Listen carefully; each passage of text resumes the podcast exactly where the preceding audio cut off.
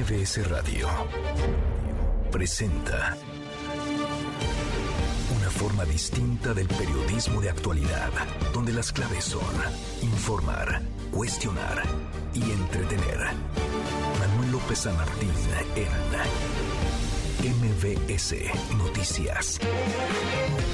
13 horas en punto tiempo del centro de la República Mexicana. Muy buenas tardes, bienvenidas, bienvenidos a MBC Noticias 102.5 en esta segunda emisión. Mi nombre es Juan Manuel Jiménez. En todas las plataformas digitales nos encuentra como arroba Juanma Pregunta, Facebook Juan Manuel Jiménez. A nombre del titular de este espacio, Manuel López San Martín, le presento las voces y las historias de hoy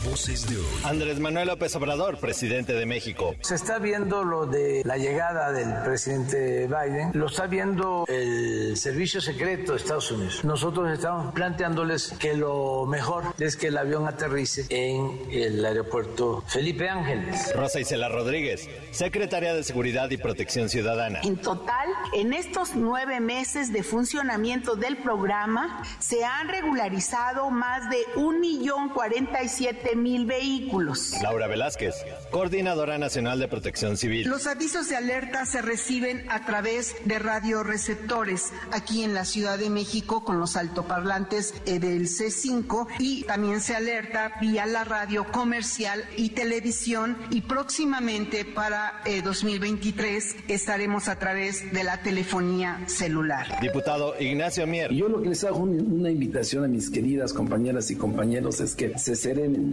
nos pongamos todos una bolsa de hielo en la cabeza, que pensemos en la unidad de nuestro movimiento, en la unidad de nuestro partido. Las voces y las historias de este jueves 29 de diciembre de 2022. Gracias a todas las personas que nos hacen el favor de sintonizarnos a través de nuestra página de internet mbcnoticias.com y por supuesto que le mandamos un caluroso abrazo a las personas que nos honran con su presencia a través de las distintas aplicaciones que hay en los teléfonos inteligentes. Le voy a informar. De última hora le doy a conocer que el rey Pelé murió a los 82 años de edad. Información en desarrollo, sin embargo, ya le puedo confirmar el fallecimiento de uno de los grandes del fútbol muere el rey Pelé a los 82 años de edad. En cuestión de minutos le actualizo la información y nos estaremos enlazando con los expertos en la materia. En tanto, el presidente López Obrador llamó a los aspirantes presidenciales de Morena a autolimitarse y no cometer excesos luego de darse a conocer que algunos diputados federales de Morena pusieron espectaculares para promover la imagen de la jefa de gobierno Claudia Sheinbaum en varias partes del país. Pues eso es un asunto de, del movimiento, del partido. Lo ideal sería que todos tuvieran la misma oportunidad. Yo sí puedo decirles que no tengo preferencia por ninguno. El que aspira y juega sucio o actúa de manera ventajosa o se quiere pasar de listo, no le ayuda se le revierte, tiene un efecto de boomerang. Entonces hay que tener cuidado con los excesos y hay que aprender a autolimitarse y a respetar al pueblo. Cero y van dos por segundo día consecutivo. El presidente insistió en el tema de que Joe Biden aterrice en el Aeropuerto Internacional Felipe Ángeles para la cumbre de líderes de América del Norte que se va a realizar el mes que viene aquí en la capital del país.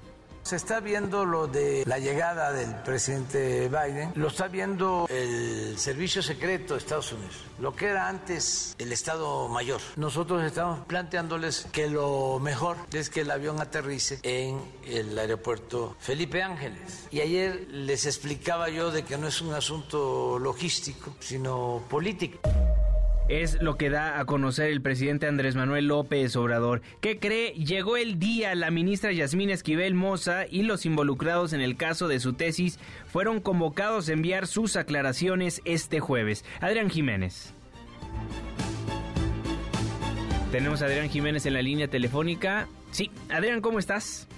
¿Qué tal? Buenas tardes, Juanma Auditorio. Así es la Facultad de Estudios Superiores Aragón de la UNAM llamó a la ministra Yasmín Esquivel, exalumna de esta institución, y a Edgar Ulises Baez, exalumno de la Facultad de Derecho, también de la universidad, a que se presenten para esclarecer el caso de presunto plagio de tesis, escándalo que surgió a raíz del artículo publicado el pasado 21 de diciembre por Guillermo Sheridan, el cual tituló Una ministra pasante, Yasmín Esquivel, candidata a presidir la Suprema Corte, plagió su tesis de licenciatura.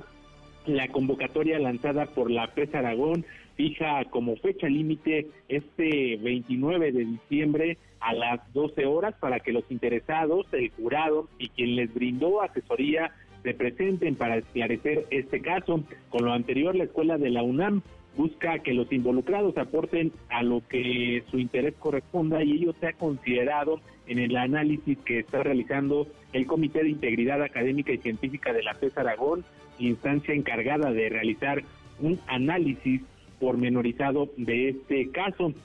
Cabe señalar que el pasado 23 de diciembre la UNAM informó que su Dirección General de Bibliotecas y Servicios Digitales de Información encontró que existe un alto nivel de coincidencias entre ambos textos, es decir, el de la ministra Yasmín Esquivel de septiembre de 1987 y el de Edgar Ulises Báez Gutiérrez de julio de 1986.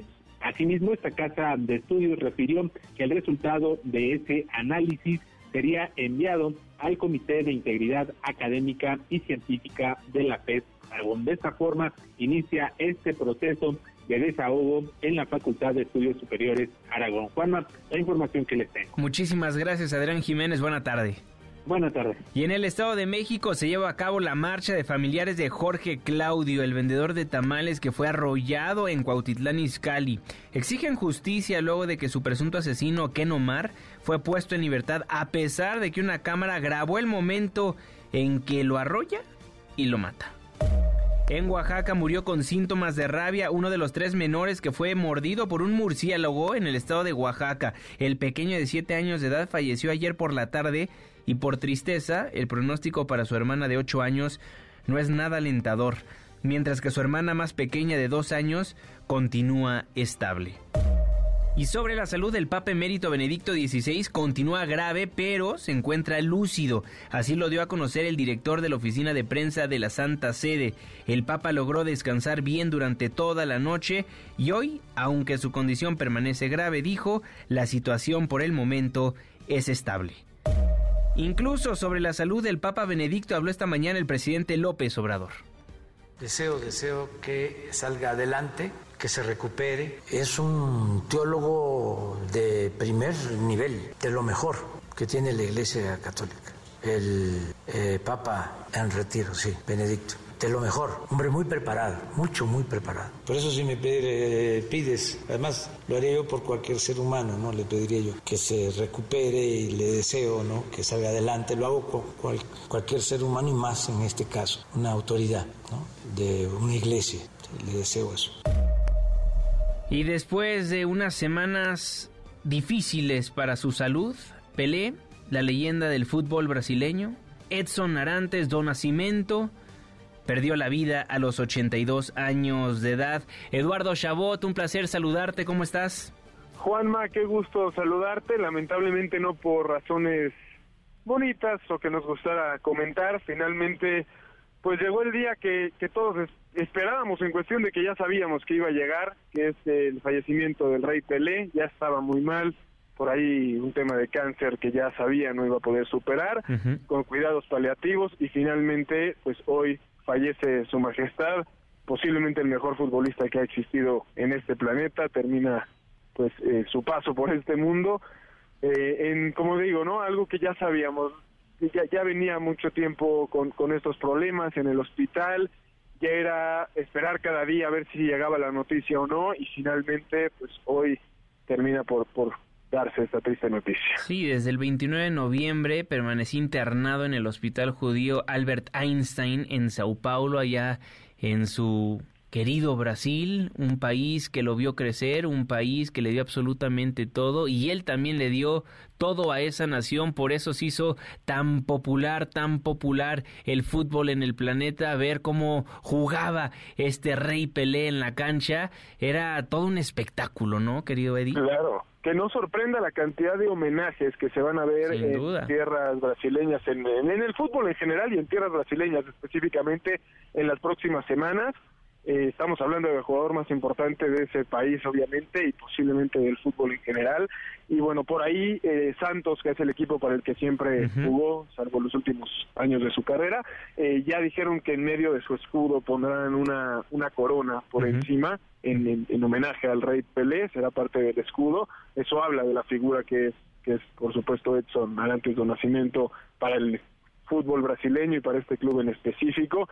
No va a sorprender eso. Qué, qué curioso que suceda ahora, o sea, se, se muere Pelé, que ganó tres mundiales, en el mismo o a días de que Messi consiguiera su primer mundial, que se hablaba de ese ujú. jugador que al fin puede ser el mejor de todos los tiempos porque ya consiguió un mundial, pues viene y, y- y este lamentable deceso nos recuerda que Pelé ganó tres y antes de cumplir los 26 años de edad, ¿no? Así de, de grande era, era Pelé, campeón en nuestro país en el 70, antes en el 56, en el 58, perdón, y en el 62.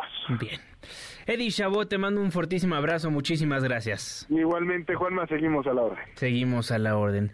Bueno, lamentablemente muere el rey Pelé en Brasil después de exactamente un mes de estar hospitalizado.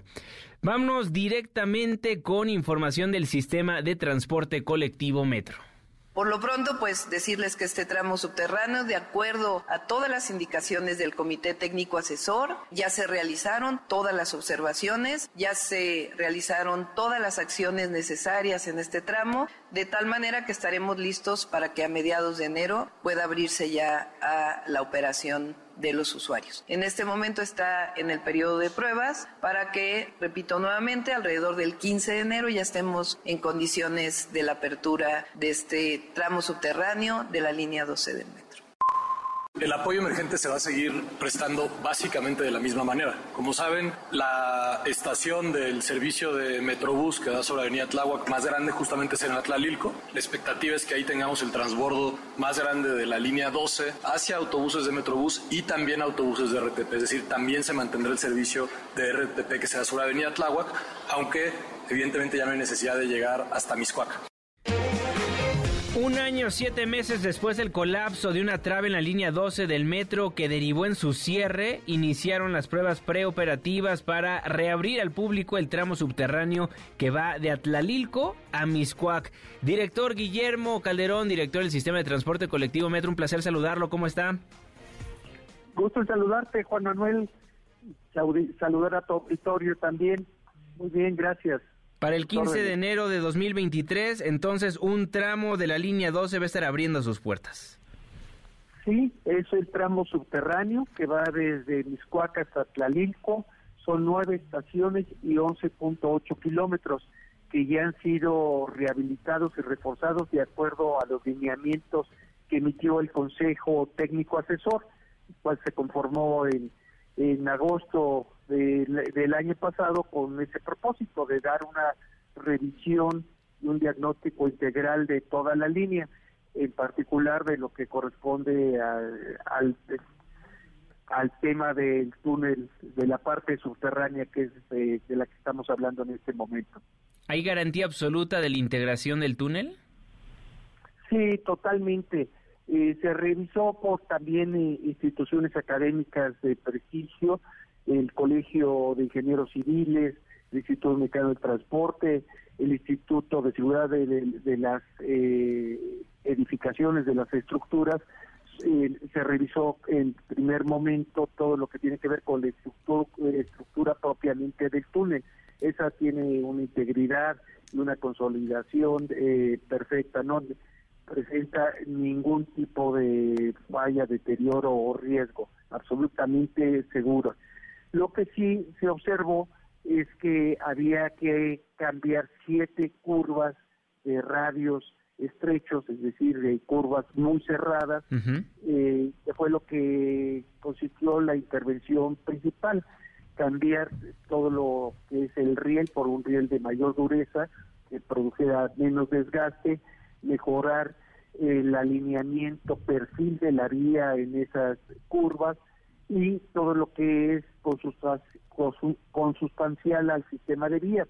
es decir, los durmientes, las fijaciones de los durmientes con el riel, el balasto se cambió por un balasto, 20 mil eh, toneladas de balasto se sustituyeron, es una cantidad enorme, por balasto de mayor dureza, y además se hizo el mejoramiento de donde se apoya toda esta estructura de la vía, el mejoramiento de la subbase, eh, y se incorporó en las partes de intervención una losa de concreto con el doble propósito de que evite que se vuelva a degradar por la eventual ingreso de agua y que dé mayor soporte a todo lo que es la capa de balasto, durmientes y rieles.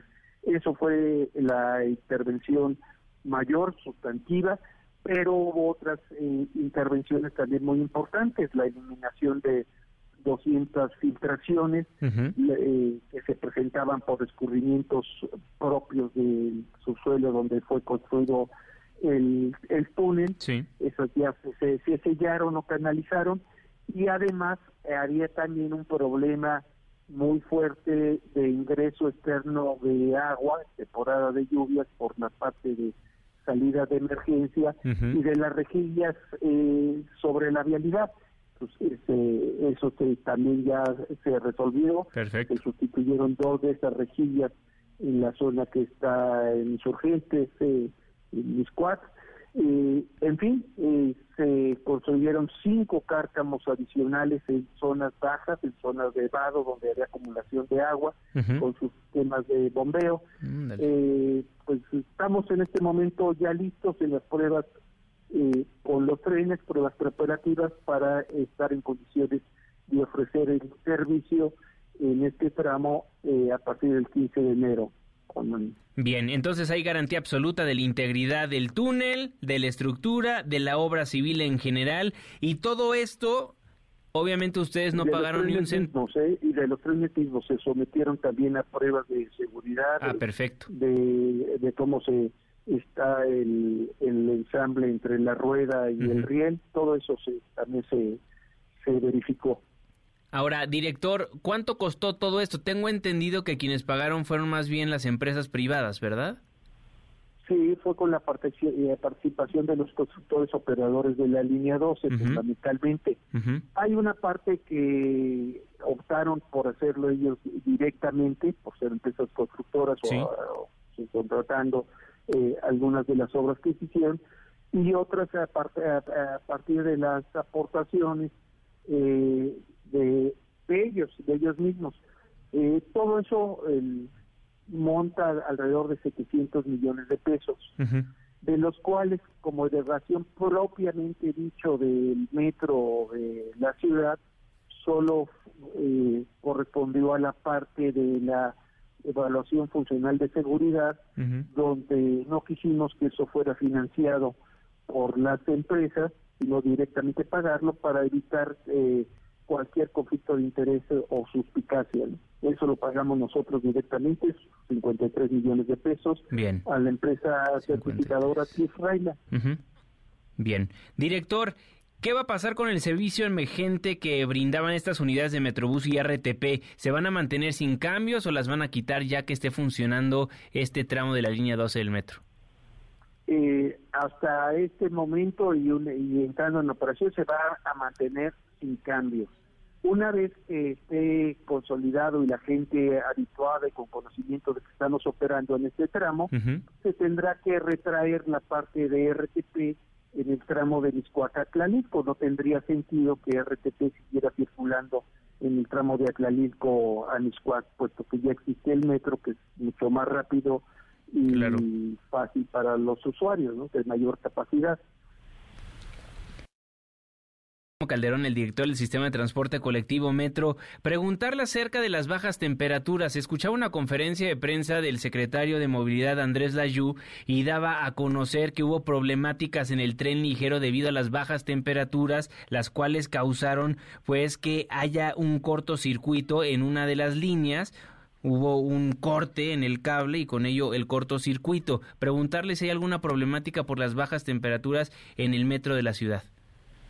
No, no hay bajas, no hay ningún problema.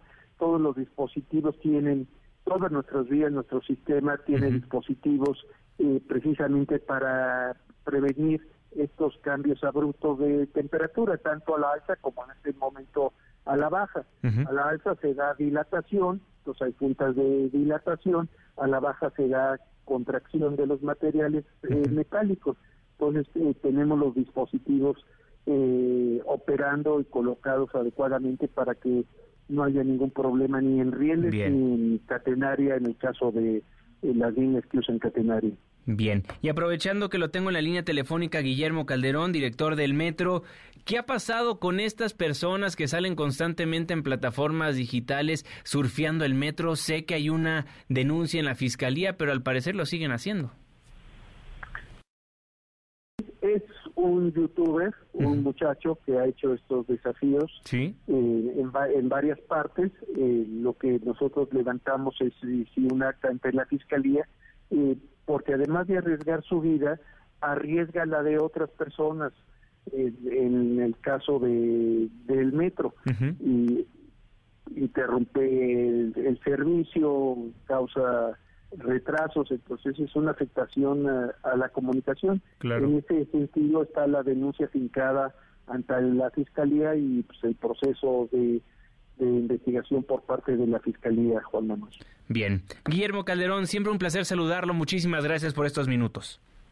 Al contrario, y un gusto también y un saludo a, todo tu auditorio. Muchísimas gracias. Guillermo Calderón, el director del Sistema de Transporte Colectivo Metro, nos confirma que el 15 de enero de 2023 es la fecha para la reapertura del túnel de 11.8 kilómetros. Destacó que hay garantía absoluta de la integridad del túnel las estructuras, la obra civil, para poder operar correctamente. Detalló que serán 13 los trenes que van a estar dando servicio en el tramo subterráneo y van a continuar con los servicios emergentes que brindan unidades de Metrobús y RTP a lo largo de esta línea, la línea 12 del sistema de transporte colectivo Metro, que después de que Lamentablemente hubo un accidente en una de las traves que colapsó, dejó varios muertos, varios lesionados y miles de afectados por el cierre de la línea. Ya tendremos tan siquiera un tramo funcionando el próximo año. Juan Gabriel González, ¿cómo va la manifestación después de que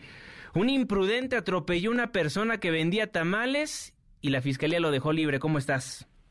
¿Qué tal, Juan Auditorio? Muy buenas tardes. Pues al grito de justicia, justicia, y no están solos cientos de personas marchan en este momento en el municipio de Cuautitlán Izcalli para protestar por la libertad que la Fiscalía General de Justicia del Estado de México le dio a Ken Omar, conductor que en estado de ebriedad arrolló y mató a Jorge Claudio Mendoza, vendedor de tamales, la mañana del 24 de diciembre. Esta movilización convocada por los hijos de Jorge Claudio inició en Avenida del Jacal y va rumbo a la agencia del Ministerio Público de Izcali. Es encabezada por la familia del fallecido y enfrente llevan uno de los triciclos que utilizaba don Jorge para vender sus tamales y atole. La caravana va acompañada por decenas de pancartas donde se lee, se lee la frase justicia para don Jorge y así se expresan. Escuchemos.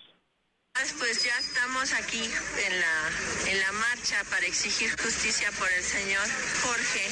Ahorita ya vamos a avanzar. Iremos aparte de Avenida Constitución, subiremos por la colonia Cumbria para así mismo llegar a la calle Primero de Mayo y llegar al MP. ¿Quién está conmigo? ¿Quién quiere justicia? Justicia, justicia, justicia, justicia.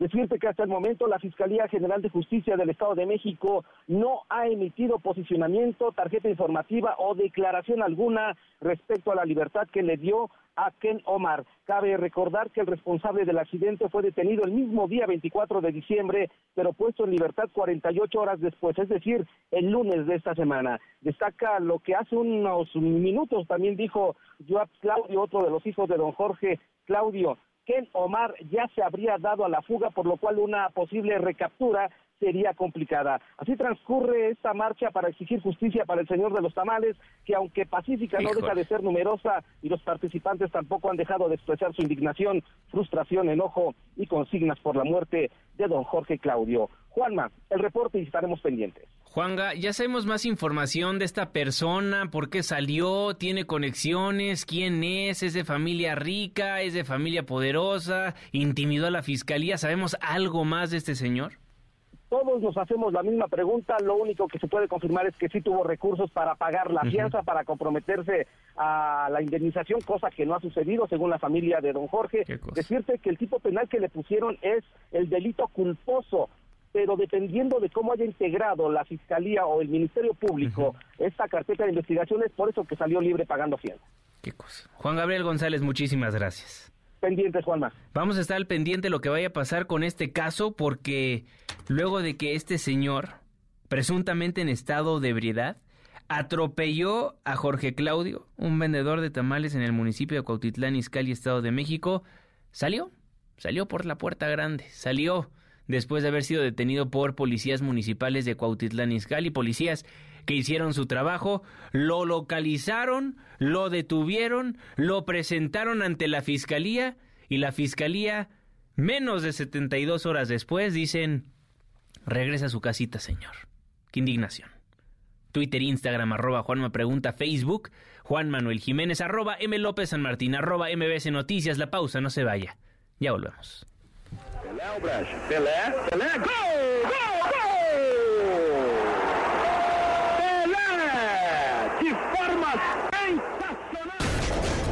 MBS Noticias con Juan Manuel Jiménez, en ausencia de Manuel López San Martín. Regresamos. MBS Noticias con Juan Manuel Jiménez, en ausencia de Manuel López San Martín. Continuamos.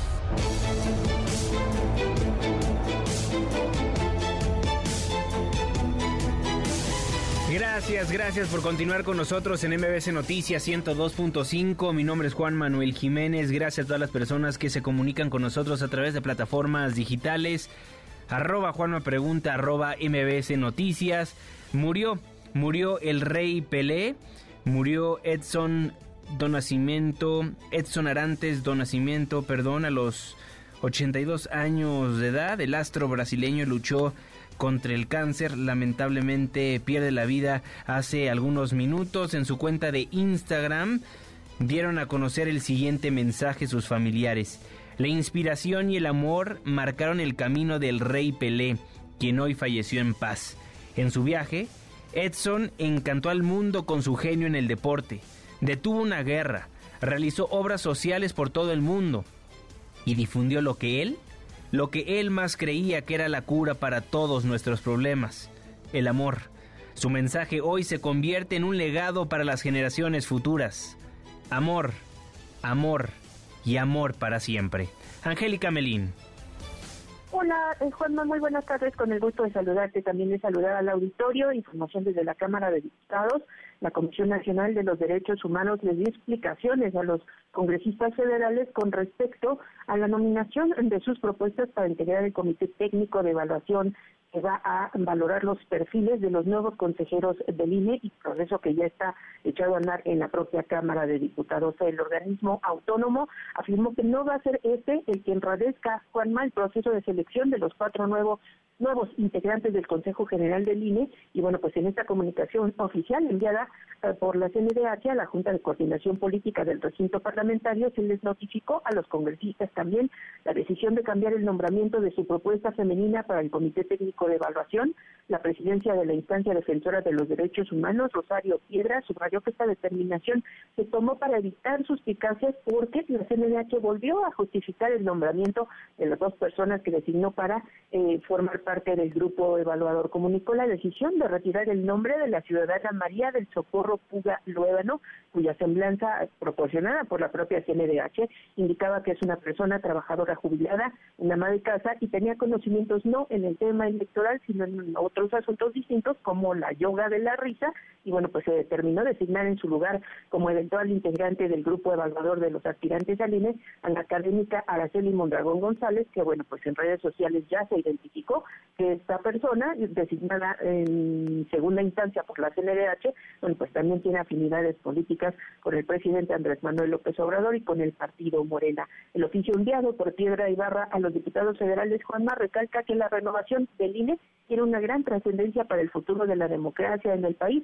y es por eso que es necesario, admitió la CNDH, trascender los litigios, los debates innecesarios y los distractores como este tema de la impugnación a los perfiles que presentó para el Comité Técnico de Evaluación para que se llegue verdaderamente a lo de fondo en la selección de los consejeros del INE, que es, dijo la CNDH, garantizar el voto libre de los ciudadanos y también pues que no haya fraudes en los procesos electorales. Se señaló por parte de la CNDH que la persona removida, la persona que fue pues retirada de este comité eh, técnico de evaluación eh, tenía características y méritos que sí la acreditaban para formar parte de, esa de ese organismo técnico. Sin embargo, pues fue esto para evitar las suspicacias que generó su nombramiento que se decidió dar marcha atrás. Esto fue lo que les explicó la CNDH a los congresistas federales, Juanma. Muy bien, muchísimas gracias, Angélica Melín. Fuerte abrazo.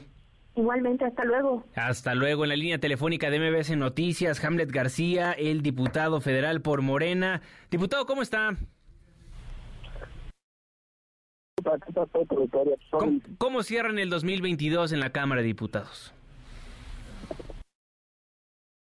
Privilegiados de haber tenido la oportunidad de discutir los asuntos más trascendentes eh, de la discusión nacional, del debate nacional.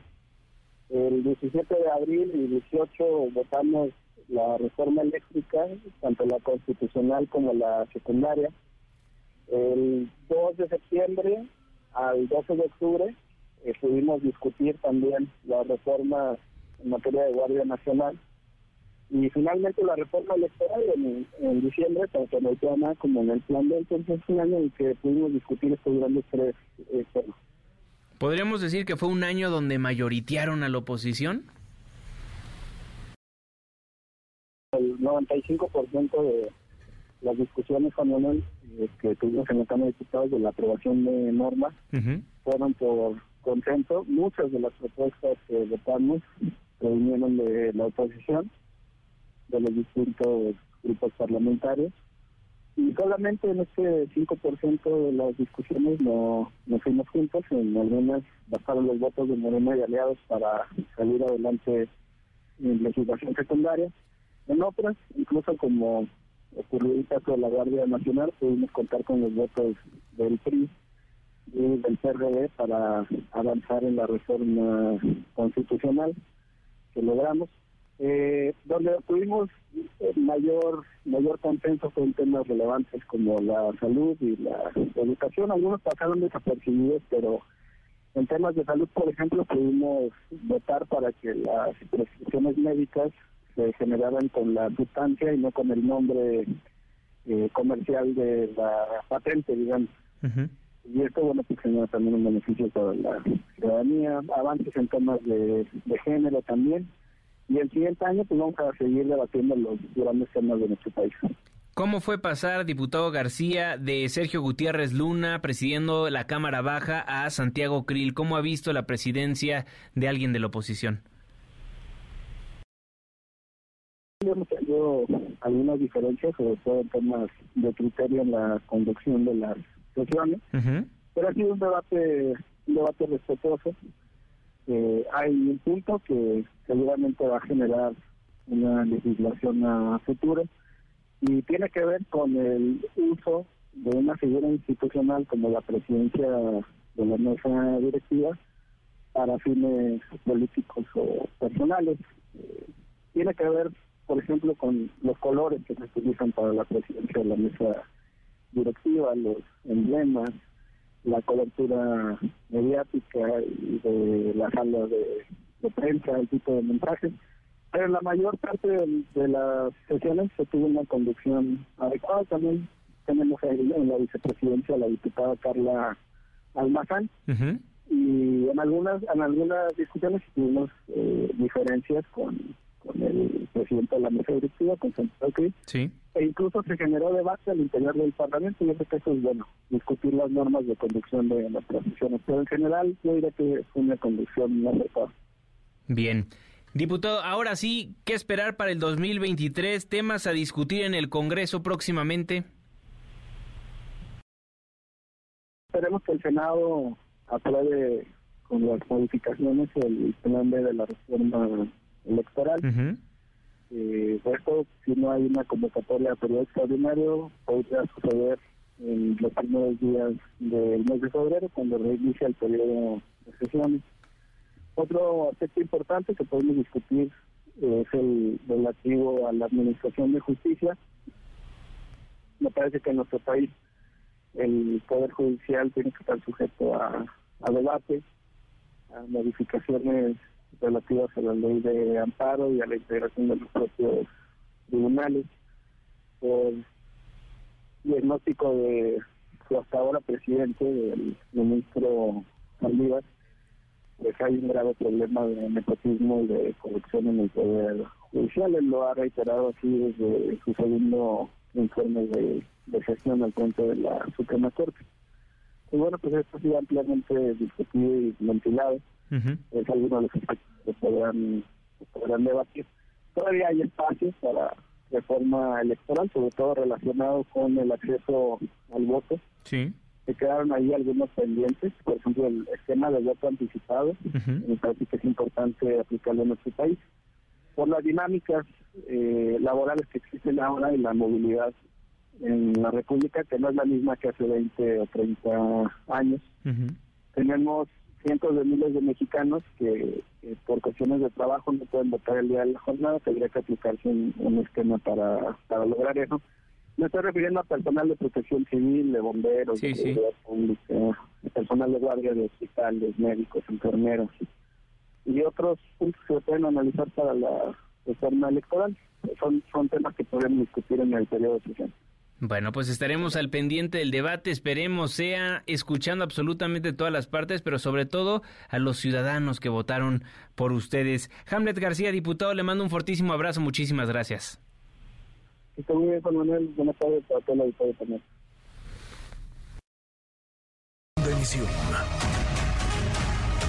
Manuel López San Martín, Desgarrador el caso del estado de Oaxaca, donde menores de edad sufrieron mordeduras de presuntamente un murciélago. Ayer pierde la vida uno de ellos. Evelyn Aragón, te saluda hasta Oaxaca, ¿cómo estás? ¿Qué tal? Muy buenas tardes. Pues efectivamente, muy lamentable este caso que se está viviendo en estos momentos en la entidad oaxaqueña y después de cinco días de recibir atención médica, los servicios de salud de Oaxaca dieron a conocer el deceso de uno de los menores de estos tres que fueron pues ahí eh, mordidos por un animal silvestre, eh, presuntamente, como bien comentabas, por un murciélago en días pasados. De hecho, eh, su familia comenta que fue desde inicios del mes de diciembre, pero bueno, la atención pues fue eh, tardía porque no habían presentado algún tipo de síntomas y lamentablemente los servicios de salud de Oaxaca pues dieron a conocer el deceso de este menor. Fue después de las 5 de la tarde del día de ayer que lamentablemente el corazón de este pequeño dejó de latir luego de estar internado en el hospital doctor Aurelio Valdivieso, ubicado aquí en la capital del estado, donde permanecía intubado después, eh, perdón, debido a la gravedad de su estado de salud. De acuerdo con la dependencia, pues pese a los esfuerzos de los especialistas médicos, poco se pudo hacer por este pequeño originario de la comunidad de Palo de Lima, perteneciente al municipio de San Lorenzo Texmelucan, una comunidad que está a cuatro horas y media aproximada de la capital del estado y a donde se va a trasladar el cuerpo del menor, será llevado a su comunidad de origen para darle sepultura conforme a lo marcan las tradiciones de su familia. En cambio, una segunda víctima también internada en el hospital, pues bueno, lamentablemente tampoco presenta mejoría en su salud.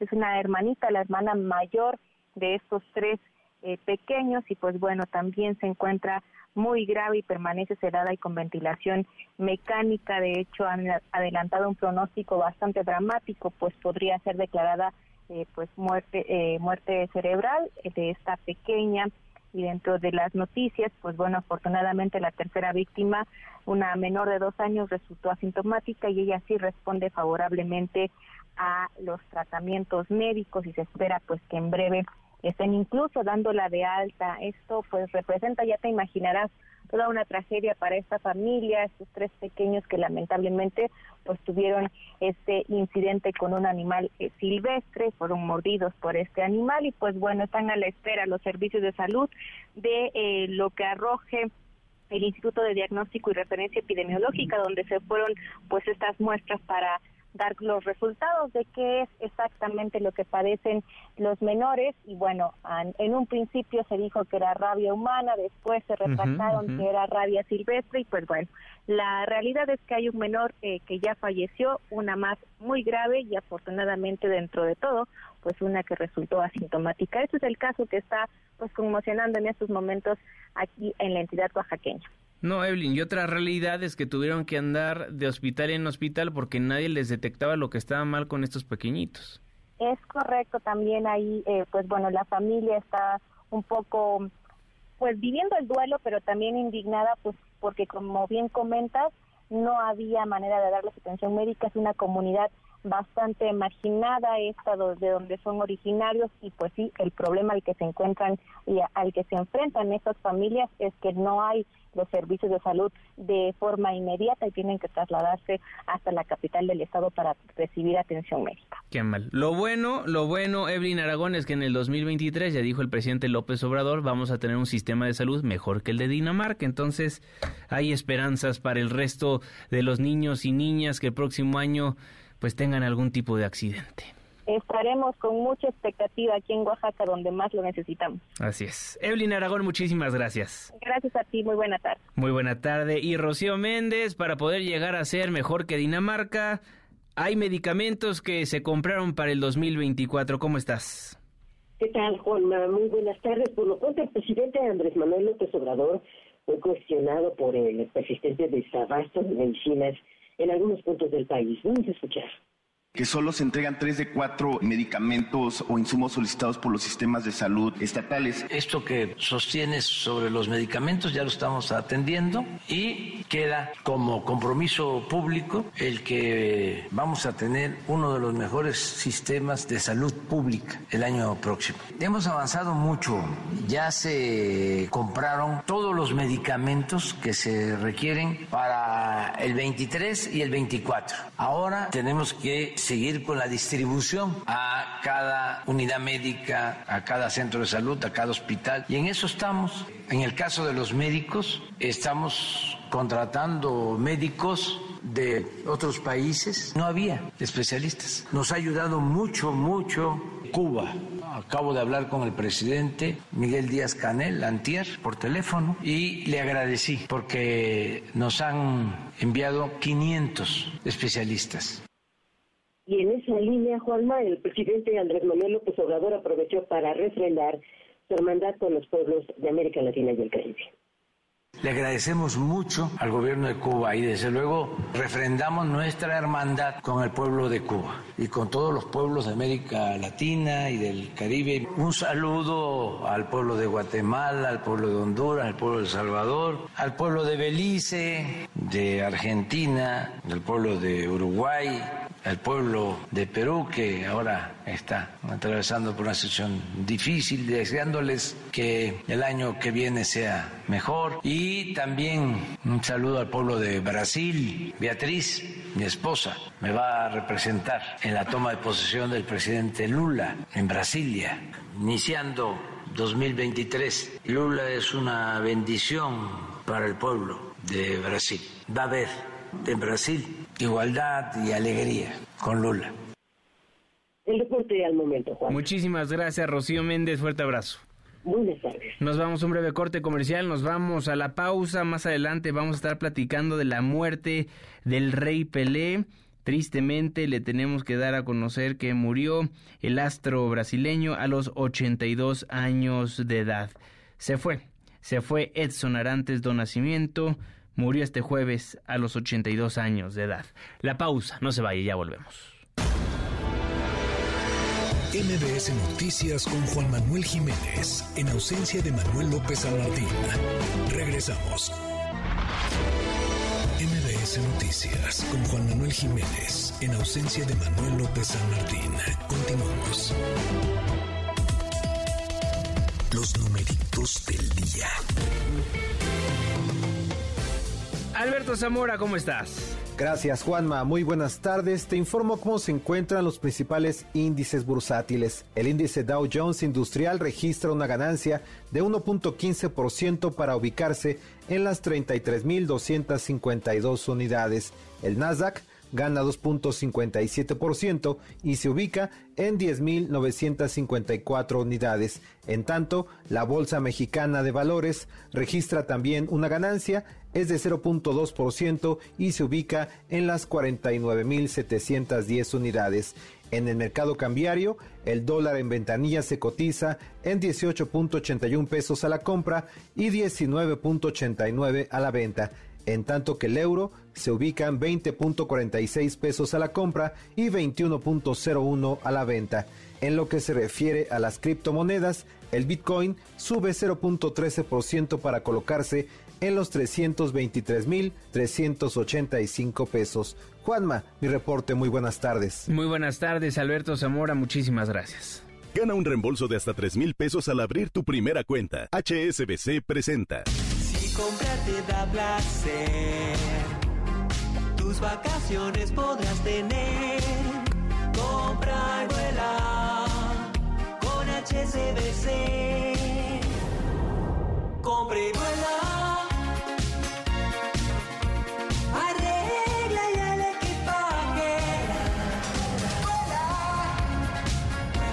Solicita tu tarjeta de crédito HSBC Viva y viaja más. Compra y vuela. Economía y finanzas. Con Eduardo Torreblanca. Eduardo Torreblanca, Jax, ¿cómo estás? ¿Cómo estás, Juanma? Gusto en saludarte. Muy buenas tardes al auditorio. ¿Qué tenemos el día de hoy? Pues mira, eh, se han dado a conocer los datos en esta semana de correspondientes al trabajo, ocupación y empleo correspondiente al mes de noviembre de 2022 que reflejan un buen momento en el ámbito laboral, alcanzando un nivel o tasa de desempleo abierto, la más baja desde el año 2005, hace 17 años. Sin embargo, bueno, la creación eh, de trabajo, de, de un empleo, siempre será bienvenido en nuestra economía, aunque el trabajo formal inscrito ante el IMSS será siempre mucho mejor que el mantener o abrir, entre comillas, un trabajo informal. En junio del 2020, la tasa de desocupación fue de 5.46%, hoy es del 3%. Es el más bajo, pero hay que considerar que a pesar de que el dato es muy bueno, eh, eh, la tasa de informalidad ha crecido, hoy es de 55.2%. Hay 4.500.000 personas en búsqueda de otro empleo, es decir, están subempleadas, mayor y mejor ingreso. Y si bien ha incrementado el empleo en el país, debemos mejorar el nivel del ingreso de los trabajadores de que disponemos. El empleo disponible antes de la pandemia era de mejor calidad y tenemos que reconocer que aún queda ese pendiente. En noviembre de este año, Juanma, se abrieron 444 mil empleos. 183 mil de ellos tenían hasta dos salarios mínimos como ingreso del trabajador. Estamos hablando de un máximo de 10 mil 372 pesos. 110 mil de esos trabajos fueron de un salario mínimo, considerando aproximadamente un 5 mil 186 pesos. Se ha precarizado el trabajo en nuestro país. No todos tienen contratos, no todos tienen registro ante el Instituto Mexicano del Seguro Social y la mayoría del ejército está hoy todavía en la informalidad. Son pendientes. Recuerden que el Coneval tiene registrado el salario formal promedio en 9.061 pesos y el salario informal promedio de 4.400 pesos. Es una enorme diferencia. Esos son los pendientes más importantes que tenemos que atender. Formalizar el trabajo en nuestro país, procurar que la mayor parte de los, de los empleos sean formales, estén registrados ante el IMSS y disfruten de beneficios sociales y abatir la informalidad que aún sigue siendo un pendiente mayúsculo en nuestro país. Cierto, es importante, se han registrado muchos trabajos, pero hay que reconocer que lamentablemente el trabajo que se ha abierto no es del mejor ingreso posible o al menos ni siquiera es lo que ya teníamos antes de la pandemia, Juan. Muy bien, señor este Eduardo Torreblanca, una disculpa. No te preocupes. ¿Tenemos postre el día de hoy? Claro que sí. Mira, de cada litro hoy, de cada litro que compramos de gasolinas, eh, el gobierno deja de percibir 5.49 pesos eh, en el caso de la Magna, 4.27 pesos en el caso de la gasolina premium y 6.03 pesos en el caso del diésel. De ese tamaño es por cada litro el sacrificio fiscal del gobierno.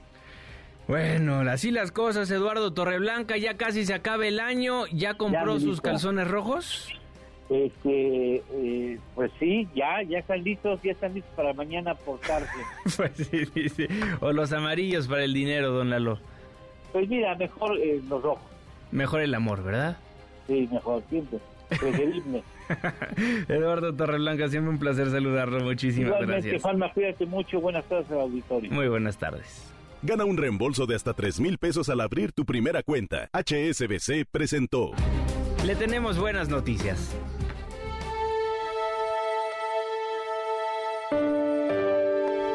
Gracias, Juanma. 2022 se acaba. El tiempo en su paso inexorable nos deja un año más de recuerdos. Los 365 últimos días se pierden en las arenas del tiempo. Y empieza 2023. Agradezco mucho que nos haya seguido. Mañana no hay buenas noticias, pero desde aquí le mando un fuerte abrazo. A ver, venga, chupacá. Abrazo, abrazo. Y para despedirnos, como ayer se lo prometimos, hablemos de rituales navideños. Primero le cuento de los más raros del mundo. En Estonia ponen de 6 a 12 platillos en la mesa y se los tiene que acabar todos. Haga de cuenta que es nuestra tradición de las 12 uvas, pero con comida. En Dinamarca reciben el año rompiendo la vajilla. Azotan platos y tazas en la mesa y en el piso como símbolo de que hay que empezar de nuevo. Oiga lo que es tener dinero. En Irlanda agarran el pan de la cena y le van pegando a las paredes para que nunca falte la comida el siguiente año. No sabemos qué tiene que ver una cosa con otra, pero eso hacen. En Rumania buscan la vaca más cercana. Sí, la vaca. La vaca que muge y tratan de adivinar qué es lo que ellas dicen para el año que comienza. ¡Ah, qué señores! Pero bueno, tal vez ellos dicen lo mismo de nuestras tradiciones. Ponga un poco de lentejas en sus bolsillos o en el centro de mesa para atraer la abundancia. Y repita, merezco abundancia como Karime. Saque usted la maleta a la calle y arrástrela para que viaje mucho el siguiente año. No se garantiza que sobrevendan el vuelo o que le aumenten el TUA. Ponga usted una moneda en su zapato durante toda la noche para que no le falte la lana. Compre calzones rojos para el amor, amarillos para el dinero, verdes para la salud, negros para el sexo o azules para los buenos negocios. No sabemos de dónde salió tanta variedad, pero pues eso dicta la tradición.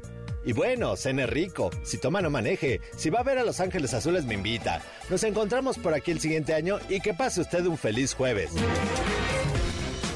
Memo Guerrero, ¿cómo está? ¿Cómo estás, mi querido Juanma? Pues sí, ya se acaba el año y como bien lo prometimos ayer, ahí están los rituales. Póngase los calzones, negro para el sexo, Amarillo para el dinero. amarillo para el dinero, verde para la salud. Hay de todos los colores. Rojo para el amor. Azul no para se- los negocios. O no se ponga, pues. O no, no se ponga. o no se ponga. La Ya. libertad es lo de hoy. A ver cómo le va el siguiente año. Oye, qué mala noticia. Justo empezábamos el noticiero cuando eh, nos, la noticia de que se murió Edson de nacimiento Pelé. Y ahorita que regresemos del corte comercial, fíjate que yo no sabía que grabó discos y grabó varias canciones. Ahorita se los vamos a poner. Es- está padre. Buenos datos. Sí, sí, sí. Eh, y bueno, ya está, se acaba el año. Esta es mi última participación de este año. De verdad quiero agradecerle su, su que nos haya escuchado y ya nos veremos el lunes por acá. Exactamente, gracias don Memo, porque ameniza una hora de información. La verdad, cerramos siempre la primera hora de la segunda emisión de MBC Noticias, o cierra Manuel López San Martín, y siempre es agradable escuchar las buenas noticias, la buena vibra que siempre a través del micrófono escuchan nuestros radio escuchas. Y la verdad, muchísimas gracias a todos los que este año eh, participaron por boletos. Siempre tenemos boletos para conciertos, obras de teatro, muchísimos eventos que, que tenemos aquí en MBS 102.5. Y estén al pendiente porque de verdad el próximo año vienen algunos muy buenos. Ya lo habíamos adelantado a principio de semana. Viene Muse el próximo año, viene Motley Crue, viene por ahí The Weeknd, vienen un montón de conciertos y vamos a tener boletos para todos ellos. Muchísimas gracias por llamar y por siempre estar al pendiente de todo lo que tenemos aquí en MBS. ¿Cuál fue la mejor noticia del año, la buena noticia del año? Ay, caray. Está difícil. Sí, está muy difícil, fíjate, no me agarras aquí eh, de bote pronto, no lo sé. Eh, Dimos muchísimas así de, de buenas acciones. No sé, me acuerdo, por ejemplo, unos policías que llevaron juguetes a una familia que, que había sufrido un robo y entre todos se Mm, cooperaron para sí. poder darle una, una cena de Navidad. Me acuerdo de esa, hay muchísimas por ahí. ¿Y el telescopio James Webb? Y el telescopio James Webb, que fue el. El- El adelanto científico del año, por supuesto. Exactamente. Don Memo Guerrero, sus redes sociales. Guillermo-GA en Twitter e Instagram. Ahí nos podemos platicar, ahí nos pueden seguir. eh, y ahí estoy al pendiente. Escúchenos el próximo año. Muchísimas gracias, Juanma. A ti. Muchísimas gracias, Guillermo Guerrero, el productor de este espacio. Y usted lo escucha con las buenas noticias todos los días en la segunda emisión de MBC 102.5. La pausa, no se vaya. Ya volvemos. MBS Noticias con Juan Manuel Jiménez, en ausencia de Manuel López San. Regresamos.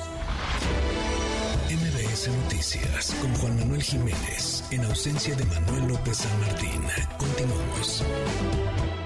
Si usted se preguntaba, oye, ¿Pelé sacó una canción? ¿Cantó alguna vez? Pues sí, estamos escuchando a Pelé y Elis Regina. La canción es Bechamao. Pues bueno, arrancamos con las tendencias en plataformas digitales. Por supuesto, se mueve a más no poder el hashtag Pelé en la línea telefónica de MBS Noticias 102.5. Alfredo Domínguez Muro. Señor Domínguez Muro, un placer saludarlo. ¿Cómo está? Pues mi querido Juanma, pues cómo podía yo negar si me habla mi amigo Juan Manuel Jiménez y sobre todo las cosas también, pues un MBS, una casa que la llevo en el corazón, tantos años eh, estuve ahí con don don Joaquín Vargas, con la familia Vargas.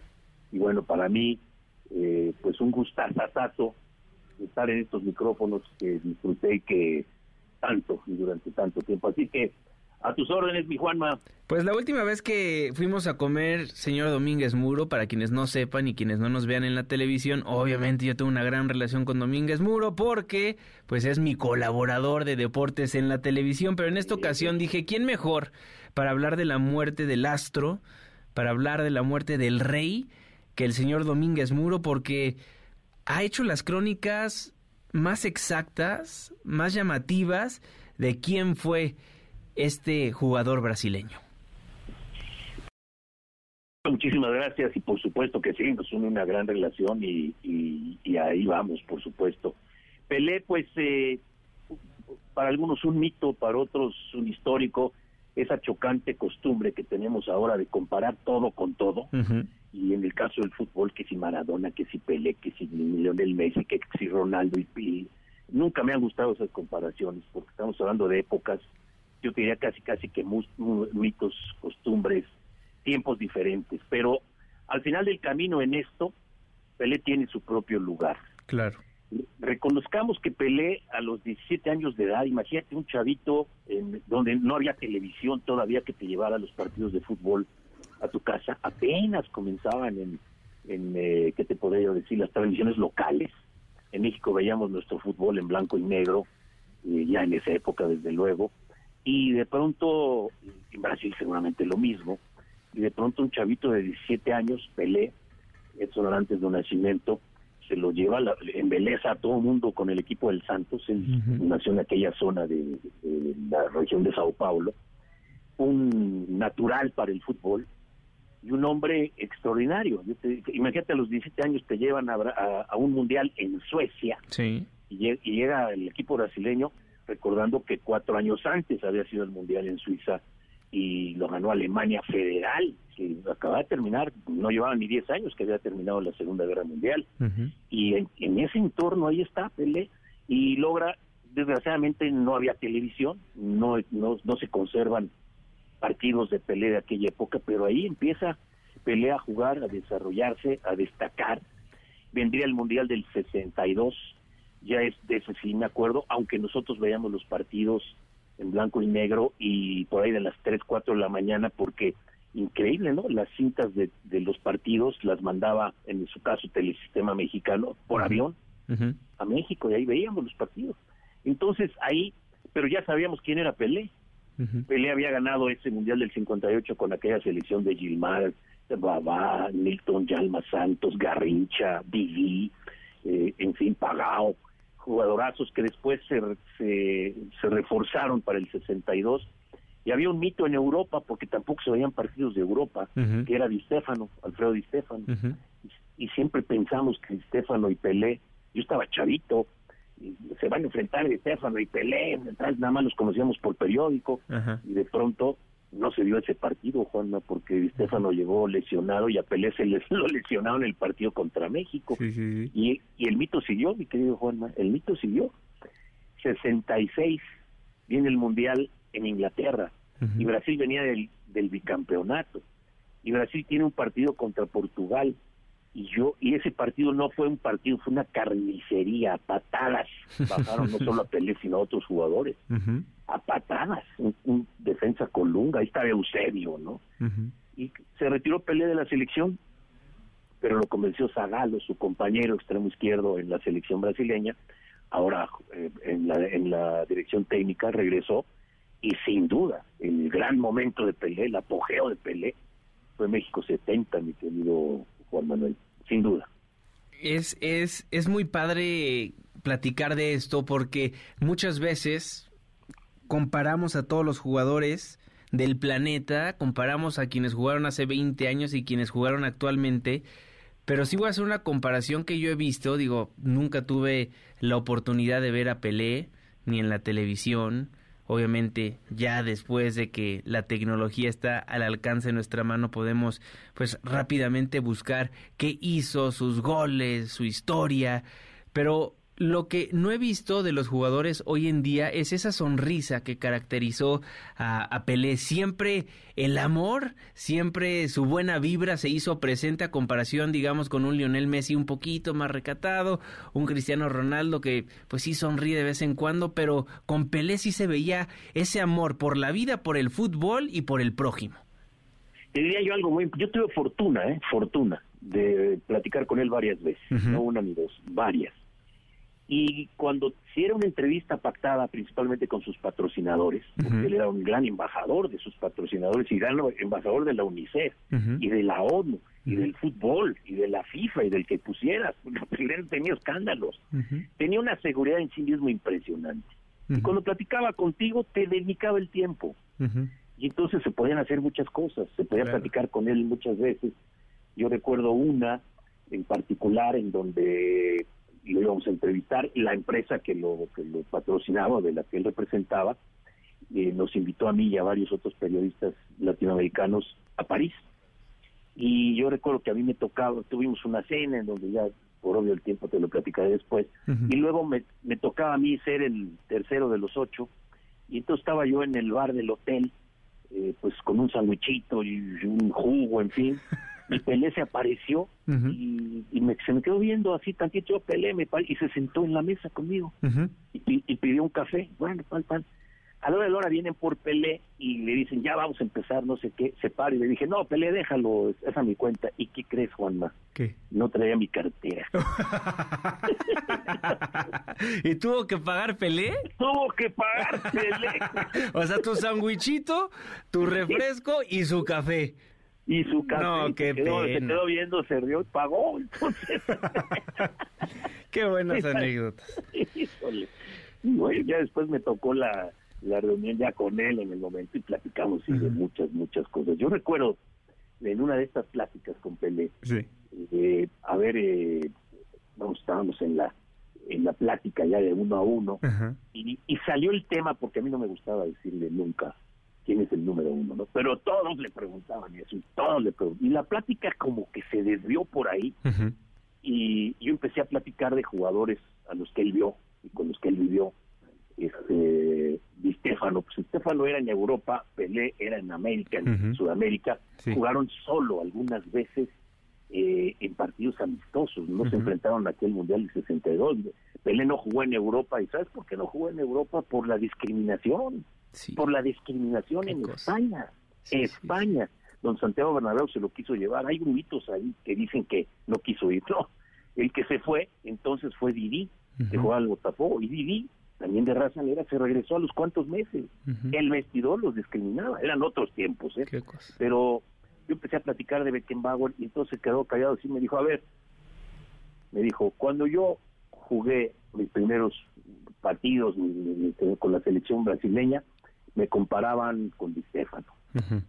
Después me compararon con Beckenbauer, porque estábamos hablando de Beckenbauer, pero no preguntándole quién era mejor, ¿no? Claro. Y luego con Cruyff, y luego con Zidane, y luego con Maradona, se decía, y entonces quedó callado y dijo, pues entonces que la gente diga quién es el número uno. Así, ¿eh? O sea, me comparan con todos, pues soy yo, ¿no? Exactamente. Lo dijo, pero no lo dijo. Una seguridad en sí mismo, una capacidad y calidad humana que nunca le despegó los zapatos del suelo y por tal motivo a donde llegaba era Pelé. Sí. Eh, y, y aquí digo, no hay que comparar, pero cuando se dice Pelé, Maradona, ¿quién no? Maradona ni siquiera en el fútbol tuvo los alcances de Pelé. Claro. Los argentinos inventaron un mito, que, que no quiere decir que no sea Maradona extraordinario, fuera de serie, sin duda, pero eran, eran cuestiones totalmente diferentes. Y Pelé trascendió muchísimo, muchísimo más como ser humano que como futbolista y como ser humano. Estamos platicando que era el número uno, que era el mejor, que estaba en ese, que comía en esa mesa, imagínate qué ser humano, pero lo demostraba siempre, tuvo escándalos como muchos, pero no al nivel de, de otros, tuvo problemas como muchos, pero este hombre además en, en México lo adoramos, porque en 1970 viene Brasil a México, ya habían convencido a Pelé que regresara a la selección, Pelé ya traía dos mundiales, y vienen y se preparan en Guadalajara, porque les tocó jugar en Guadalajara todos sus partidos. Y el equipo brasileño era un equipo, Juanma, qué, qué bárbaro, de, de- de selección del, del, del FIFA. O sea, tú podías escoger a los, los mejores, de los mejores jugadores. Fue una generación maravillosa. Qué va- Y, y no jugaron alrededor de Pelé. Pelé jugó con ellos como ahora lo hizo Messi con los argentinos, pero aquel tenía un gran nivel. Sí. Y entonces decidieron marcar sus entrenamientos en un lugar ahí en Guadalajara, cercano a Guadalajara, eh, y abrir al público dos veces por semana el entrenamiento. De la selección. Entonces, de la selección brasileña. Nosotros, saludos Tata Martino, que te escondiste en todos lados y te cerrabas la puerta, por amor de Dios. Eso, sí, por amor de Dios, caray. Ay, señor Domínguez Muro, pues podríamos pasar horas platicando del rey Pelé, pero me quedo con las anécdotas y, y, y- y con todo lo que nos platicó alrededor de quién fue el rey del fútbol, el rey Pelé. Muchísimas gracias, señor Domínguez Muro. Fuerte abrazo, nos vemos en la noche.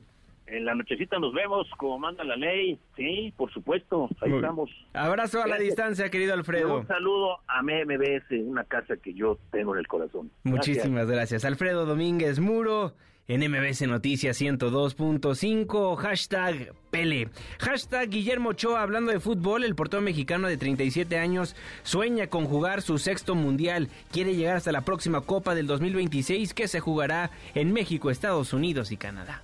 El tener tanta gente detrás es una responsabilidad para mí. Es una responsabilidad porque yo la tomo como yo debo ser, sobre todo un ejemplo para los chicos, para los niños, eh, de una carrera profesional, de, cómo ser profesional durante muchos años, de tener una carrera larga y por supuesto que a lo largo de mi carrera momentos buenos, momentos malos, pero siempre profesional, siempre serio y a día de hoy mantengo la, ilusión, el, deseo de, continuar a un alto nivel y, por supuesto, como dijo Morgan, que se lo dije en privado, eh, mi ilusión es, jugar el, próximo mundial y que, se juegue en México y poder terminar mi carrera con ese mundial.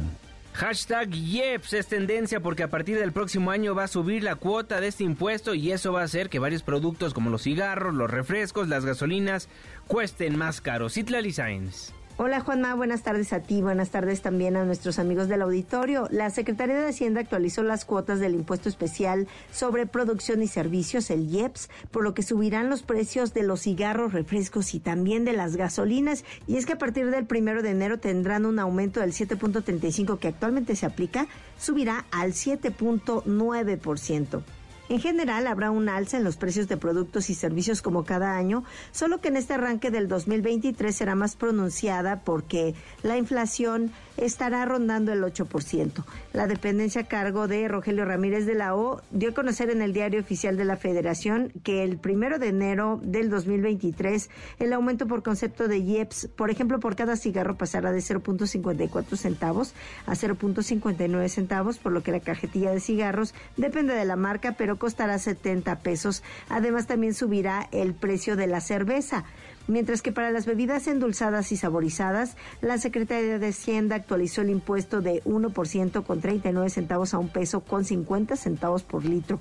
En el caso de los combustibles, la cuota del IEPS actualizada para la gasolina magna pasará de 5 pesos con 49 centavos a 5 pesos con 91 centavos por cada litro a lo largo de este 2023, en tanto que por la gasolina premium los automovilistas pagarán más por la cuota de este impuesto al pasar de 4 pesos con 63 centavos a 4 pesos con 98 centavos por litro a partir del próximo año. En el caso del diésel, la cuota impositiva pasará de 4 pesos con 63 a 6 pesos con 50 centavos por litro a partir del primero de enero. Cabe señalar que el ajuste del IEPS en la gasolina, diésel, tabaco y refresco se hizo conforme al Código Fiscal de la Federación, de acuerdo con lo publicado por la Secretaría de Hacienda. Juan es mi reporte. Buenas tardes. Muy buenas tardes, Itlari Sainz. Alerta sísmica, hashtag alerta sísmica. No se espante, no está temblando, ni está temblando, ni nada por el estilo. se está moviendo el hashtag alerta sísmica porque a partir del próximo año se va a extender a más lugares y llegará a los celulares. Rocío Méndez. Eso sí, Juanma, aclara el gobierno federal que este servicio solo habrá de desplegarse en las regiones donde verdaderamente ocurren este tipo de experiencias de la Tierra. Vamos a escuchar a la Coordinadora Nacional de Protección Civil, Laura Velázquez uno de los proyectos más importantes que estamos impulsando durante 2023 y 2024 es la ampliación de la difusión de este sistema en el estado de Colima. Está fuera completamente de consideración técnica contar con un alertamiento en todo el país. Nos tenemos que concentrar en la zona de alto riesgo, de Jalisco a Oaxaca. Entre 1991, que es cuando se echa a andar este sistema de alerta hasta el 2022 ha captado más de 10.500 sismos. Para 171 se ha emitido una alerta sísmica. De manera permanente se está dando mantenimiento a los altoparlantes del C5. La alerta sísmica se da en tiempo y forma. Es uno de los proyectos más eficientes en el mundo. Su eficiencia es magnífica. Sí nos ha alertado hasta por 30 segundos, incluso más, para alertar y podernos resguardar. Juanma Velázquez también destacó lo que tú señalabas, el que este servicio pueda llegar a nuestros celulares, pero además con un mismo sonido. Vamos a escuchar difundir durante el 2023 el alertamiento sísmico a la población a través de la telefonía celular el próximo año. Vamos a continuar con la homologación de los sonidos y de los mensajes en donde tenemos distribuido todo nuestro sistema de alerta sísmica para que sea el mismo mensaje para la población. Y por supuesto la ampliación del sistema para los estados de Colima y del Estado de México. Juanma, el reporte del momento. Muchísimas gracias, Rocío Méndez. Le ofrezco una gran disculpa al auditorio que se espantó por decir alerta sísmica, pero es el hashtag que está haciendo tendencia en estos momentos. No se me espante, no está temblando. El hashtag alerta sísmica es porque a partir del próximo año se va a extender a más lugares y eventualmente llegará a los teléfonos móviles. ¿Qué es noticia en materia deportiva? Deportes con Nicolás Romay en MBS Noticias. Juanma, ¿cómo estás? Me da mucho gusto saludarte. Buenas tardes para ti, para toda la gente que está con nosotros. Hoy en un día triste, en un día complicado para el mundo del fútbol, del deporte, para el mundo en general, porque hoy muere Pelé a los 82 años de edad, el astro del fútbol brasileño y del fútbol mundial. Pelé muere, así lo confirmó su hija en Instagram. O Rey, eh, como también era conocido, uno de los mejores futbolistas de todos los tiempos, siempre estará en la discusión si era el mejor futbolista de todos los tiempos. Fue el único en ganar tres mundiales, Suecia 58, Chile 62 y México 1970, en donde se ganó el corazón de todos los mexicanos. Eh, Edson eh, Arantes do Nacimiento, eh, mejor conocido como, como Pelé, nació en 1940 en Brasil, debutó en Santos de Brasil a los 15 años de edad, digo, para darnos cuenta de la magnitud y de lo que representaba Pelé a los 15 años de edad, ya estaba debutando en la primera división brasileña y un año después fue convocado por primera vez a la selección de Brasil. Increíble, ¿no? Eh, hay muchos récords alrededor de, de, Pelé que siempre serán recordados. Marcar más de mil eh, goles fue espectacular. Y también, pues, su retiro a los 36 años de edad, en 1977, en el Cosmos de, de Nueva York. Llevaba ya rato eh, con una enfermedad, con un cáncer, padeciendo y luchando este cáncer. De hecho, durante el último mes estuvo internado en el hospital y no se veía un avance. La verdad es que la situación empezó a preocupar muchísimo en los últimos días, sobre todo por las publicaciones y por los comunicados que ponía su hija, que ponía su, su familia, su entorno, porque por más que intentaban transmitir tranquilidad, la verdad es que la situación era bastante grave hasta que el día de hasta que el día de hoy le pierde la vida y yo creo que será recordado como un ejemplo de todo, no solamente por lo que hizo dentro del terreno de juego, que fue espectacular, sino también por lo que hizo fuera de la cancha. Así que hoy un día triste para el mundo del fútbol, un día triste para Brasil y para general, yo creo que para, para todo el mundo, porque se fue, se fue Pelé, 82 años de, de, edad, pero una trayectoria espectacular como futbolista y una leyenda que seguirá siempre presente. Y para México también muchísimo cariño por lo conseguido en 1970, por supuesto, sí, pero también por el cariño que le tenía Pelé a México, eh, vino en repetidas ocasiones, estuvo en el Salón de la Fama del fútbol, quería mucho a México Pelé y tristemente el día de hoy nos toca dar la noticia de que Pelé pierde la, la vida. Juanma, te mando un abrazo y los esperamos a las 3 de la tarde, Marque Claro, por MBS Radio. Platicaremos de, de esto y más. Saludos. Saludos Nico Romay, hashtag justicia para el señor de los tamales, hashtag justicia para el señor de los tamales. Vámonos al Estado de México porque familiares de Jorge Claudio marchan para exigir justicia por la muerte de su padre. Juan Gabriel González, ¿cómo estás? Juanma, reportándote que esta marcha eh, denominada Justicia para el Señor de los Tamales se está saliendo de control. Ya son cientos de personas las que han marchado durante casi dos horas y los mismos participantes le pidieron a los hijos de don Jorge cerrar la autopista México-Querétaro, donde justamente se encuentran en este momento, para que las autoridades les hagan caso en su exigencia de justicia. Sin embargo, se encontraron con un contingente reducido de granaderos de la Policía Estatal, quienes trataron de disuadir el bloqueo y fue cuando se suscitaron golpes y empujones de ambos lados. Así se puso la cosa.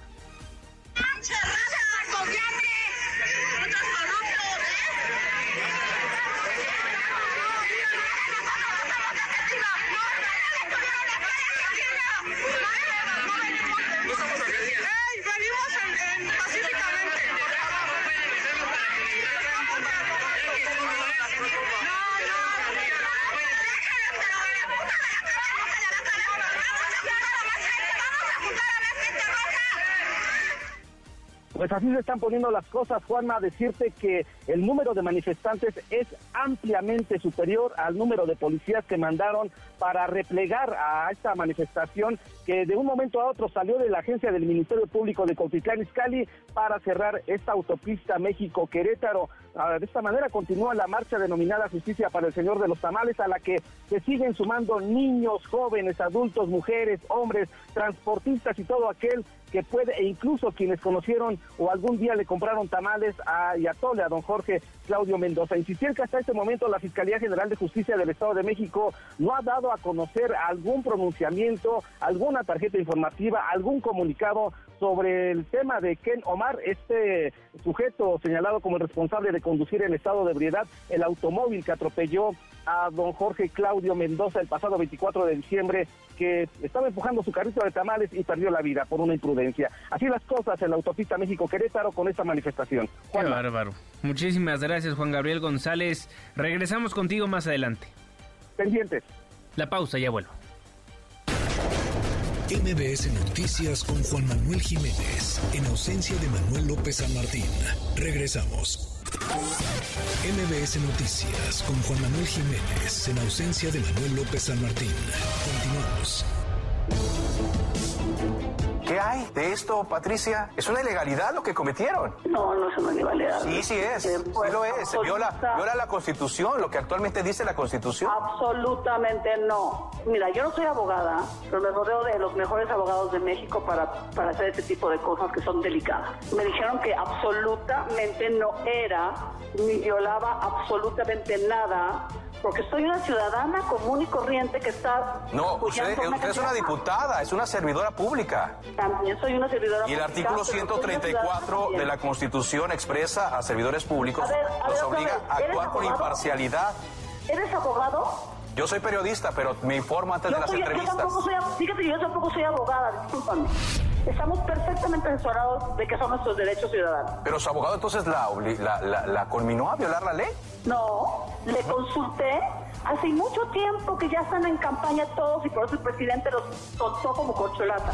Pero usted pagó, pagó usted por estos anuncios, dice.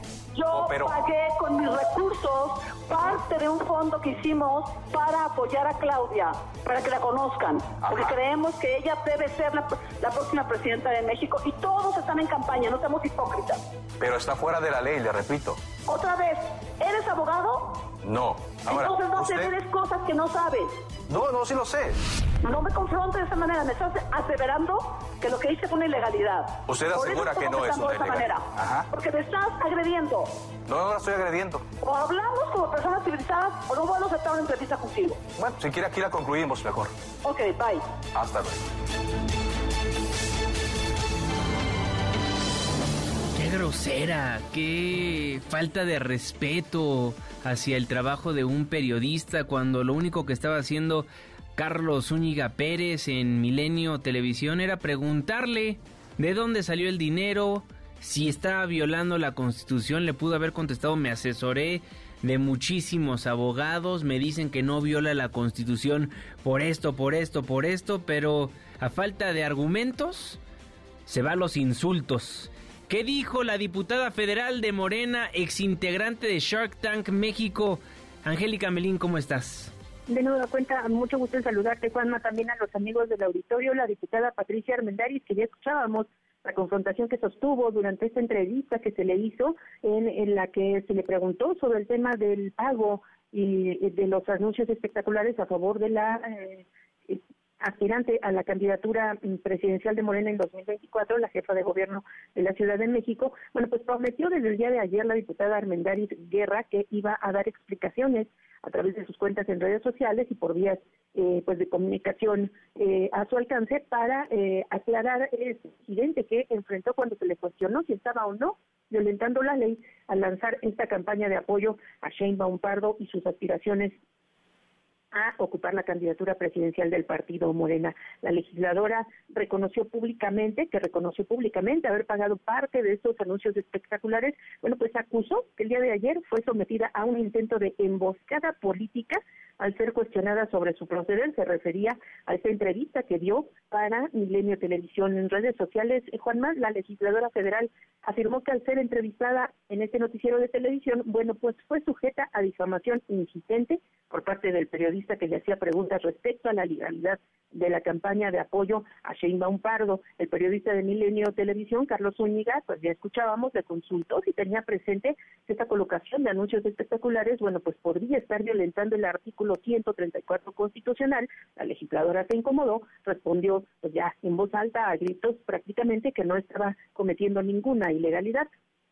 Esto de acuerdo a sus asesores. Si bien la diputada Arbendaris Guerra pidió disculpas en su cuenta en Twitter por haberse exaltado con las preguntas que se le hacían y admitió no haberse puesto hielos en la cabeza como el día de ayer les recomendó el propio coordinador parlamentario de Morena a los integrantes de la bancada que se están peleando en el ámbito interno, Juanma, por esta campaña a favor de Claudia Sheinbaum, insistió la diputada Patricia Armendaris, también empresaria, que ella fue sujeta a una emboscada por parte del periodista. En contra parte, bueno, pues legisladores de otras bancadas, por supuesto de la oposición, le señalaron también en redes sociales, Juana, que sí, efectivamente, esta colocación de anuncios espectaculares, pues podría haber violado el artículo 134 constitucional que habla de cómo se debe manejar la propaganda gubernamental y también pues lo que no se considera que es propaganda gubernamental, sino eh, que son eh, promoción indebida y personalizada de la imagen de los servidores públicos, como en este momento es la jefa de gobierno de la Ciudad de México. Así las cosas desde San Lázaro, Juanma. Bien, muchísimas gracias Angélica Melín, fuerte abrazo. Igualmente, hasta luego. Hasta luego. En la línea telefónica de MBC Noticias, el diputado federal de Morena, Emanuel Reyes Carmona. Diputado, un placer saludarlo. ¿Cómo está? Estimado Juan Manuel, muy bien, muchas gracias. Qué gusto saludarte. Saludo con mucho gusto a tu amplia audiencia. Muy buenas tardes. A tus órdenes. Muchísimas gracias por tomarnos la comunicación para hablar de un tema pues que está prácticamente siendo tendencia en estos momentos ha sido a lo largo de las últimas horas desde que se vio la silueta de la doctora Claudia Sheinbaum en espectaculares en varios estados de la República Mexicana con el hashtag es Claudia salen los diputados federales algunos diputados federales de Morena a decir pues sí fuimos nosotros fuimos nosotros quienes prácticamente aportamos el recurso para que estos espectaculares estuvieran en distintos puntos del país. Aquí la pregunta sería, ¿se viola la Constitución o no, diputado? Sí, el 134 constitucional, el 11 de la Ley General en materia de delitos electorales, el 445 numeral 1, inciso A de la LEGIPE, entre otras disposiciones. Eh, al final del día yo creo que quien determinará si hubo una violación o no será la propia autoridad electoral.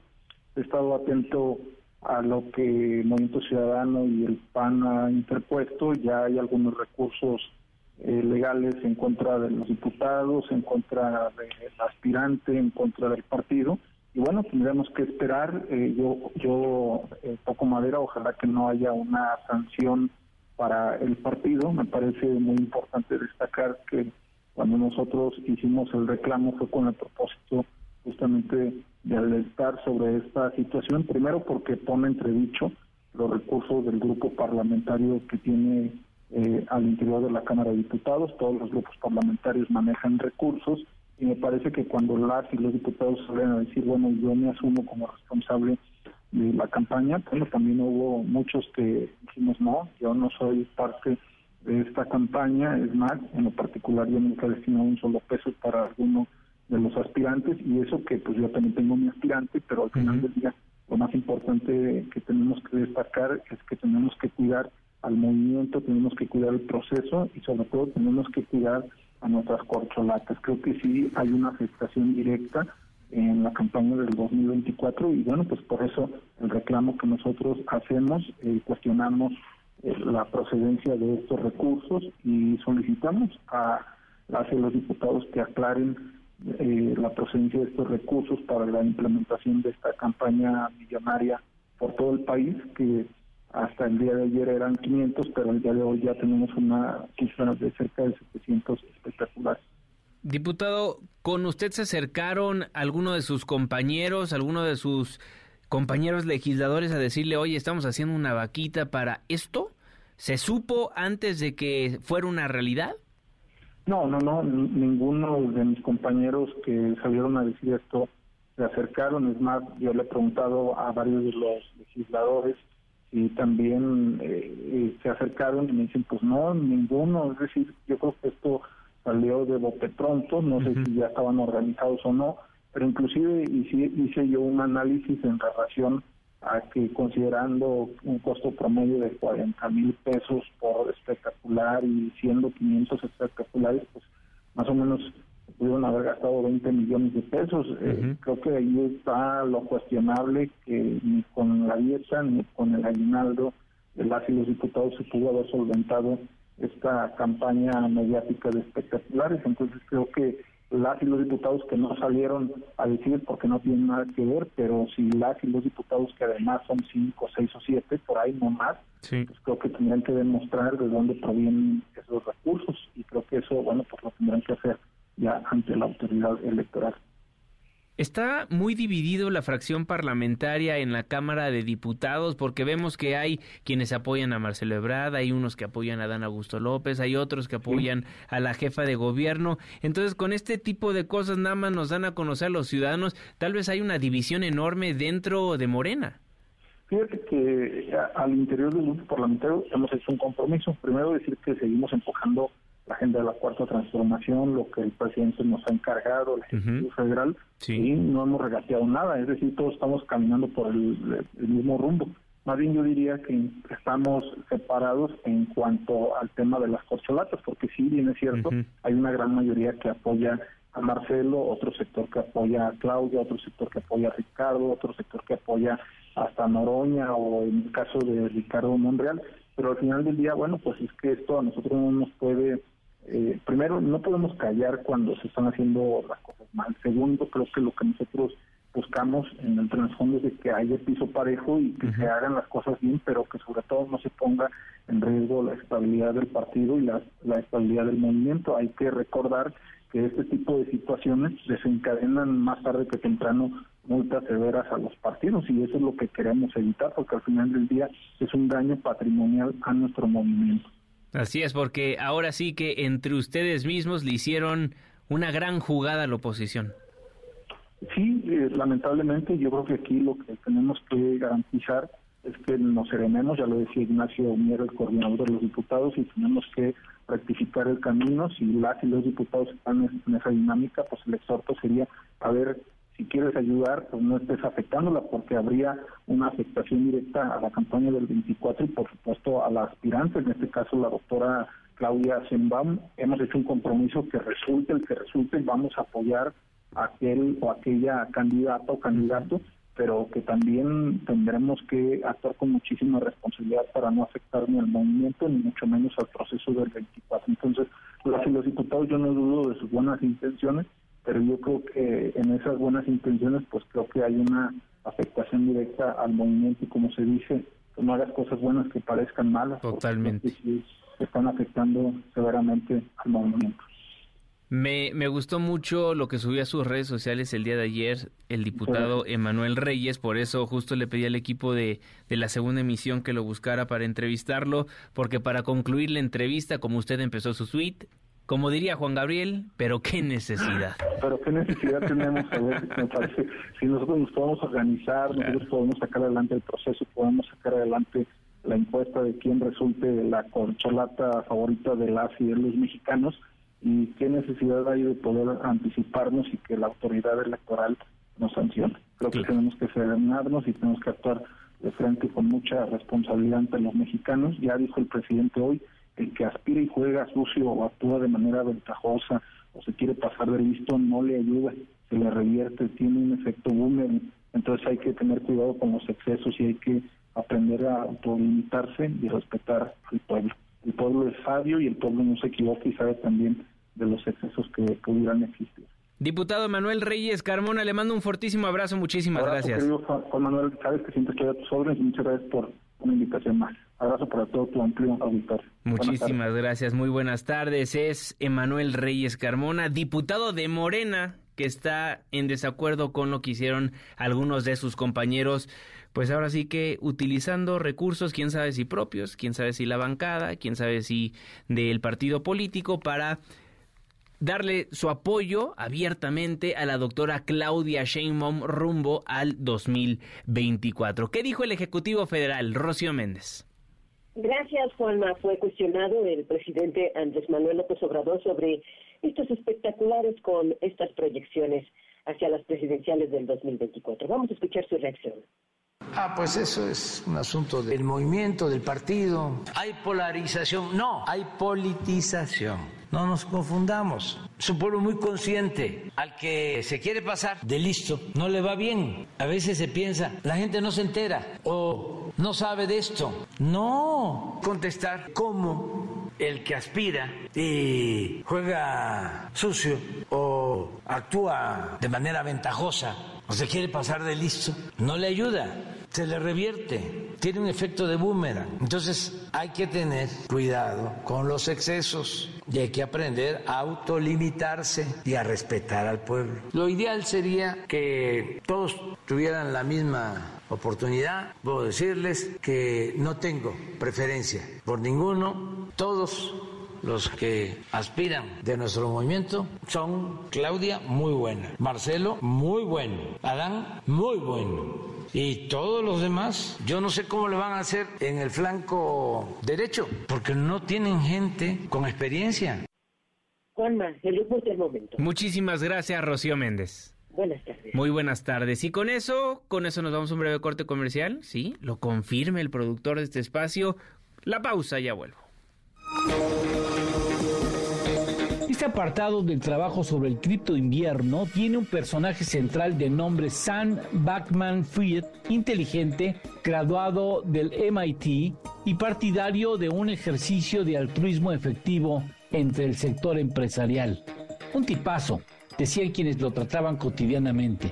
Hoy este multimillonario, considerado a principios del año 2022 como el más acaudalado de los empresarios inmersos en el mercado de las criptomonedas, con un valor estimado de en una de sus empresas de 40 mil millones de dólares, está ya privado de su libertad y es altamente probable que se le encuentre culpable de las ocho demandas en su contra, lo que pudiera tener que pagar con cárcel hasta con 115 años. Fundó su empresa FTX en el año de 2019. Antes, dos años antes, fundó Alameda Research, una empresa de comercio de criptomonedas. FTX en el año 2021 tenía más de un millón de usuarios y era considerada como la segunda empresa en manejar criptoactivos a nivel mundial.